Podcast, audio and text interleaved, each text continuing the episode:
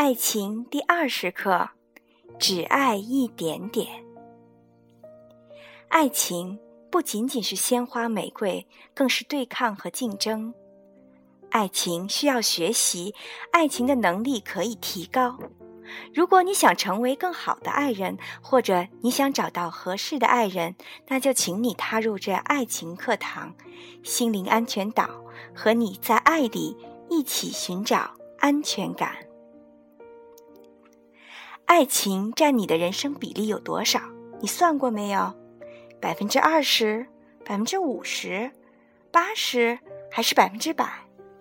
你有没有想过，你规划的爱情比例决定了你的爱情质量？你对爱情的态度决定了你的爱情结果。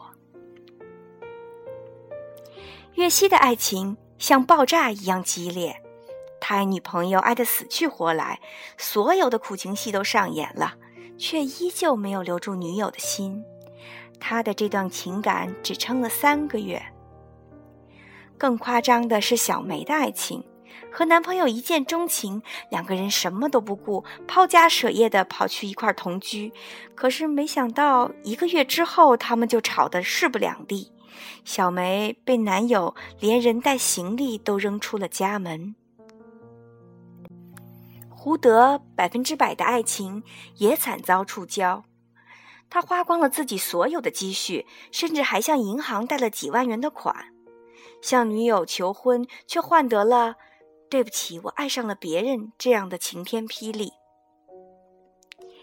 其实，爱情就像股票，你没有一定量的本钱，往往达不到你的期待，但你投入的多，未必赚得多。爱情和股票都是舍得哲学，是一种放弃的美学。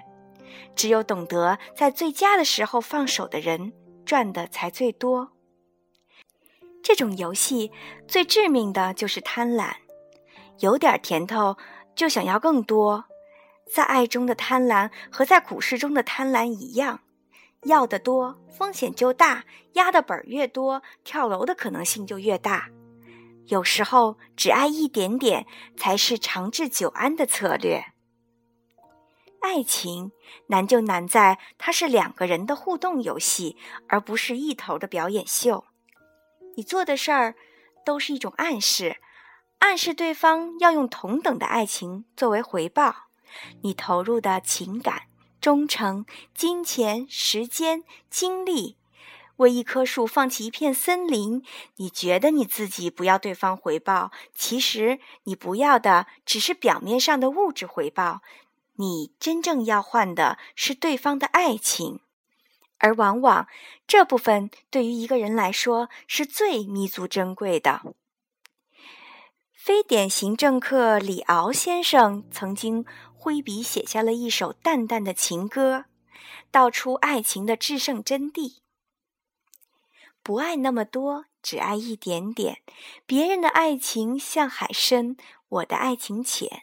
不爱那么多，只爱一点点。别人眉来眼去，我只偷看你一眼。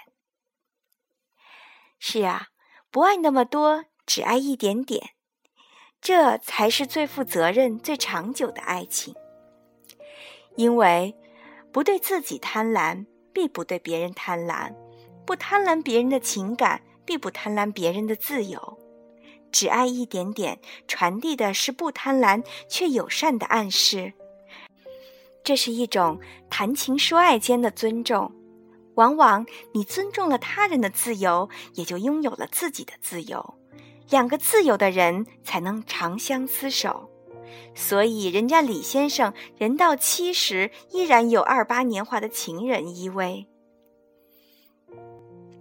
我们每个人的情感和体内的血液一样是定量的，一次像海参的爱情足以耗尽你一半的血液，可想这样的爱无法长久，你的血坚持不了几年就干涸了。有能力的爱情都是后劲儿足的，量入而出，滴水穿石，才撑得起长久。深情要用耐力衡量，而不是爆发力。每个人的人生都像一座屋，由 n 块砖组成。爱情、事业、健康、财产、家庭、兴趣、圈子，每一块都占据人生的一些比例。只有当他们都不独占你的生命时，你的世界才能因支点众多而更加稳固。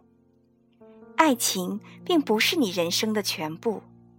当你懂得了这一点，你才能真正拥有安全的爱情。